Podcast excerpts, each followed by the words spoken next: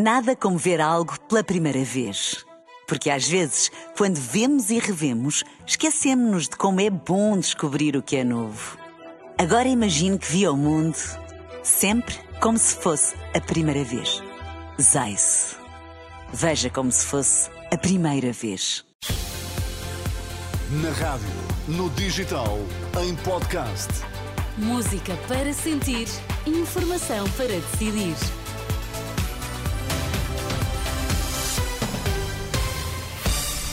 Pedro Queiro, boa noite. Antes da edição da noite, vamos às notícias em destaque. Boa noite. A concessionária da mina de Neves Corvo confirma a morte de um trabalhador no acidente de trabalho esta tarde. O Futebol do Porto perdeu a Eroca e atrasa-se na corrida pelo título.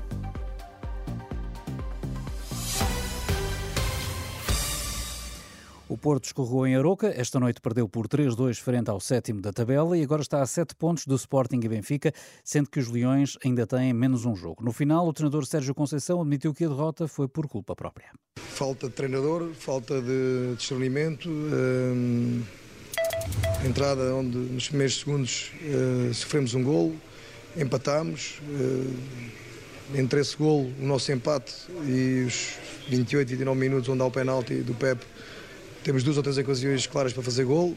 Nesse período, alguma falta de eficácia. É o treinador que não, não, não percebe nada disto. Sérgio Conceição na zona de entrevistas rápidas da Sport TV. O Porto tem 45 pontos, o Sporting e Benfica têm 52, mas os de Alvalade com menos um jogo. A Somincor, empresa concessionária da mina de Neves Corvo, confirma a morte do trabalhador que estava soterrado naquele complexo mineiro localizado no Conselho de Castro Verde, no distrito de Beja. A concessionária do complexo mineiro alentejano que explora cobre, chumbo e zinco revelou que está a ser desenvolvida uma investigação às causas do incidente e que a empresa está a colaborar com as entidades competentes. A empresa decidiu, entretanto, voluntariamente suspender as atividades no complexo mineiro até indicação contrária. No outro acidente de trabalho, dois homens morreram hoje quando desmontavam um andaime na fábrica da Repsol polímeros em Sines. A Renascença, fonte da GNR, diz que caíram de uma altura de 36 metros. As vítimas tinham 21 e 37 anos, pertenciam a uma empresa prestadora de serviços, eram ambas de nacionalidade brasileira. A empresa, bem como a Autoridade para as Condições do Trabalho, abriu, entretanto, uma investigação para encontrar as causas do acidente. Ex-presidente executiva da TAP diz-se vítima de uma campanha para denegrir a sua experiência profissional. Em entrevista esta noite à TVI, CNN, Christine Ormier-Weidner lembra que, enquanto estava na TAP, só recebia elogios. Eles estão a tentar convencer as pessoas que a minha experiência na indústria está cheia de fracassos. Estão a tentar convencer que não sou uma pessoa honesta. Não tenho nada a ver com outra empresa, sabe? Sou um monstro para eles, um verdadeiro monstro. E a questão é, como é que acreditam sequer que isso é verdade se durante todo o tempo em que estive na TAP só recebi felicitações de todos os acionistas, incluindo daquele que me despediu? Congratulations from all the stakeholders uh, including the one that dismissed me.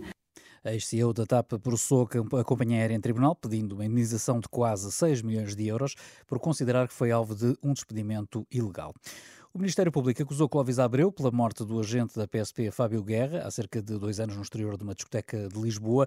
O arguído entregou-se às autoridades em setembro passado, depois de ter estado ano e meio em fuga, e desde então encontra-se em prisão preventiva. Pelos mesmos crimes foram, entretanto, condenados outros dois uh, arguídos. A PSP prendeu mais de mil artigos de pirotecnia no âmbito da Operação Carnaval em Segurança, devido à elevada procura uh, destes artigos durante os festejos de Carnaval uh, e do perigo que representam. A PSP realizou 74 operações de fiscalização relacionadas, eh, visando estabelecimentos comerciais e outros operadores. Além dos artigos apreendidos, foram detectadas 10 eh, infrações relacionadas com o incumprimento das regras previstas para a posse, transporte e armazenamento de artigos eh, pirotécnicos. Lá por fora, mais três reféns terão morrido nos ataques israelitas de ontem na faixa de Gaza, anúncio feito pelas brigadas Al-Qassam, consideradas o braço armado do Hamas. Já ontem tinha sido dada a notícia da morte de outros dois reféns, para além de cinco feridos em estado grave. Ainda assim, na última madrugada, Israel conseguiu resgatar com vida dois homens que estavam sequestrados num edifício em Rafah, no sul da faixa de Gaza. Já a seguir, a edição da noite. Nada como ver algo pela primeira vez. Porque às vezes, quando vemos e revemos, esquecemos-nos de como é bom descobrir o que é novo. Agora imagine que viu o mundo sempre como se fosse a primeira vez. Zais. Veja como se fosse a primeira vez.